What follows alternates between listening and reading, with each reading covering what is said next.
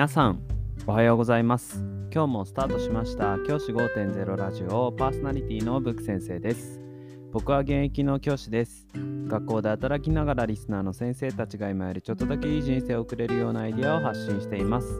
より良い授業、学級、経営、働き方、同僚、保護者、児童、生徒との人間関係、お金のことなど、聞かないよりは聞いた方がいい内容を毎朝6時に放送しています。通勤の後から10分間聞き流すだけでも役立つ内容です。一人でも多くのリスナーの先生たちと一緒に良い教師人生を送ることが目的のラジオです。今回のテーマは、教育ニュース、精神的な病気で休む。休んだ先生、過去最多にというニュースを取り上げたいと思います。これは NHK のニュースからの抜粋です。昨年度に小中学校小中高ですね。公立学校でうつ病などの精神的な病気で休職した先生は5897名。前年度比で13%増えて過去最多になったということです。内訳で見ると小学校が2937人中学校が1415人高校が742人ということで、あと特別支援学校が772人、合わせて597人ということで過去最多だそうです。これを発表した文科省はコロナ禍での行事、あとは難しい判断が増えているという影響が挙げ、あのー、要素として挙げられています。また、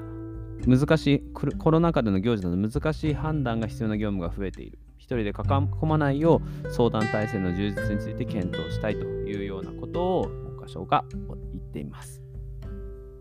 これに関して僕自身の考えを伝えたいと思います。まずですね、コロナ禍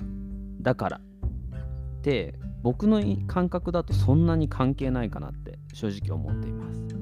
す。それよりも純粋に教員の仕事の多忙化そして子どもたちの多様な生き方。今までよりも学校というものの存在価値の低下。これが大きいんじゃないかなって僕は思っています。そこから来るモチベーションの低下っていうのがやっぱり学校の先生にとってはかなり今は問題なのかなっていうふうに思っています。まあ、学校の先生の多忙化、もうこれはね、今に始まったことではないんですけれども、かなり苦しい状況だと思うんですよ。かなりかなり苦しい状況で学校の先生たち仕事をしています。変な話ですけど睡眠時間がまともに取れてる先生の数の方が少ないぐらいかなり疲弊してる学校の状態っていうのがあると思います。その状況で働き続けてる先生はやはり精神的に病みやすくなってしまって給食につながっているんじゃないかなって僕は考えています。さらに言うとその給食になってしまうのの大きな要素として子どもたちが学校っていうもの以外にいろいろな居場所を見つけで学校っていうものの存在価値が低下してるそういうふうなところも感じています。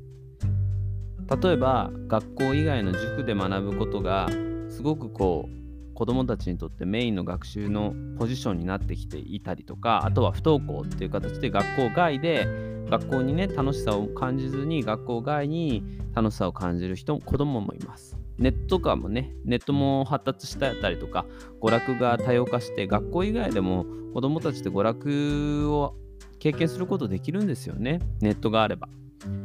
ゲームがあれば。っていう状況の中で子どもたちの中での学校へのモチベーションの低さそれがやはり先生たちの心に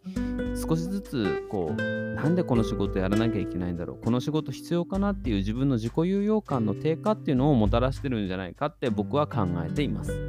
先生方はどのようにお考えでしょうか？そしてこの給食の問題に関して僕はやはり問題は学校にあると思っています。その先生ではなく学校の問題として捉えるべきだと思っています。学校がその先生に対してどれだけのサポートをしてあげられたのか。あとその先生がどれだけ自己有用感を高めることができたのか。